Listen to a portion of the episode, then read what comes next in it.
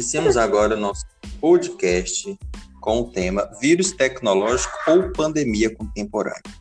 Os votos esperançosos, cheios de planos e sonhos acreditados na passagem para o ano de 2020, não contavam com a profunda crise epidemiológica que se arrasta em 2020.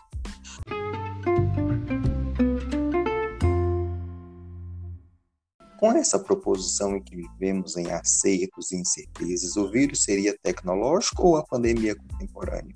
O tema do nosso assunto é a educação básica e educação superior. A modernização por aqui foi tardia.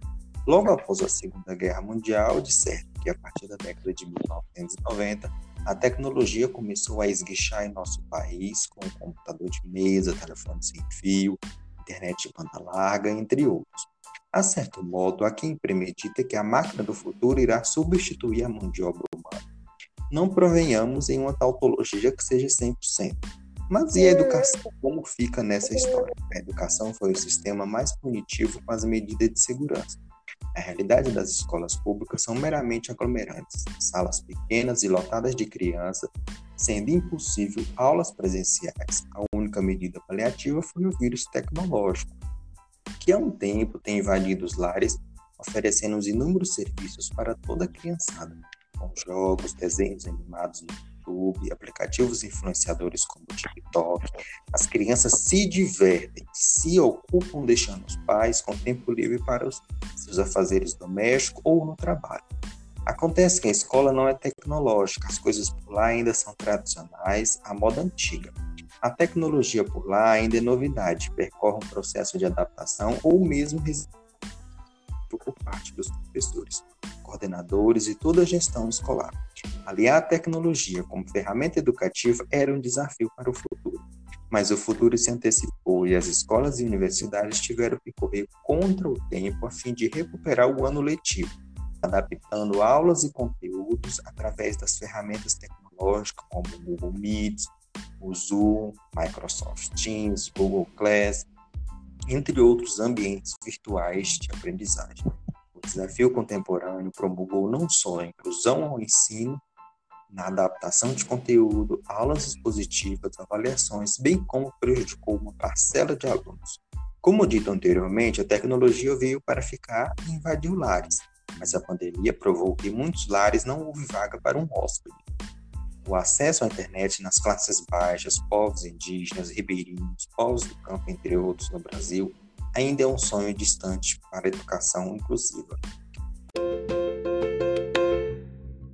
A realidade vivida pelos universitários não foi diferente. Muitos não têm equipamentos compatíveis com os recursos utilizados para as aulas EAD, como textos em PDF, videoaulas, vídeos, videoconferência.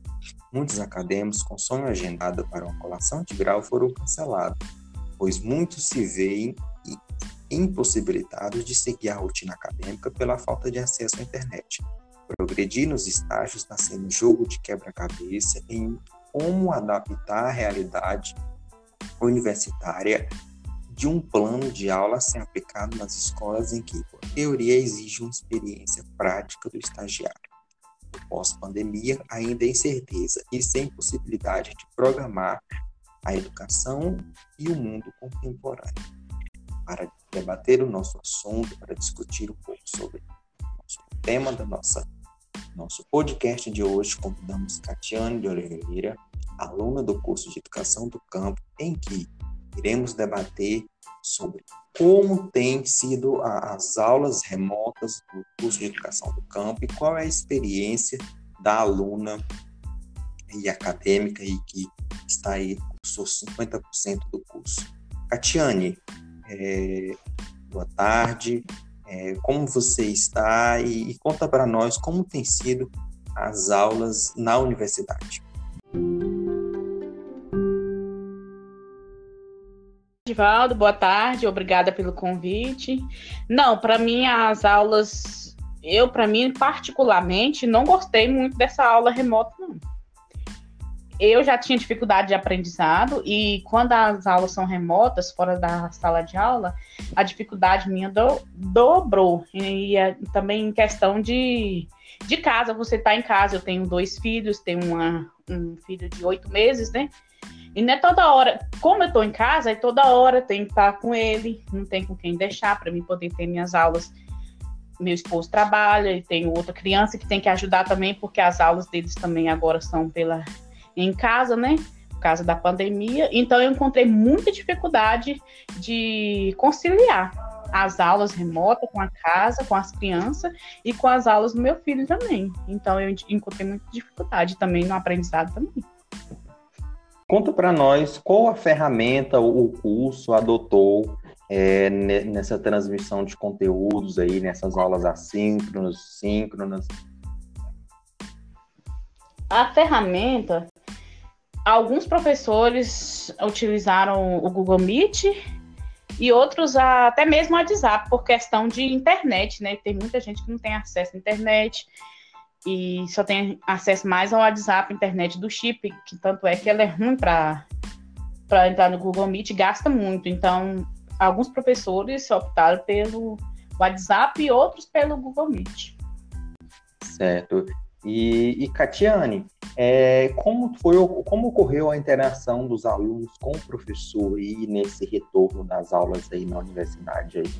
É, você acha que, que foi proveitoso, teve um, um aproveitamento aí nesse, nessa flexibilização de conteúdo, ou foi mais complicado, como você mesmo relatou, a sua dificuldade de, de aprendizagem?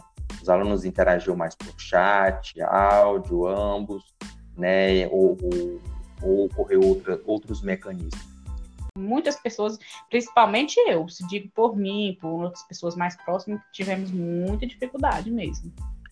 É, como foi aplicada a avaliação, a avaliação, de, a avaliação docente, né, que o professor aplicou aos alunos?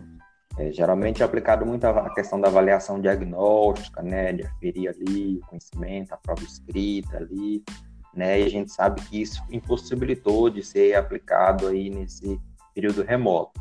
Como, como isso ocorreu aí diante de, da, da, da gama de disciplinas aí que com a carga horária extensa que o custo de vocês exige? A avaliação nossa foi, como você falou, não teve aquela avaliação que a gente tem na, na sala de aula, né? A prova, foi por. A gente fazia síntese, vídeo, para enviar para o professor. É, a sua participação.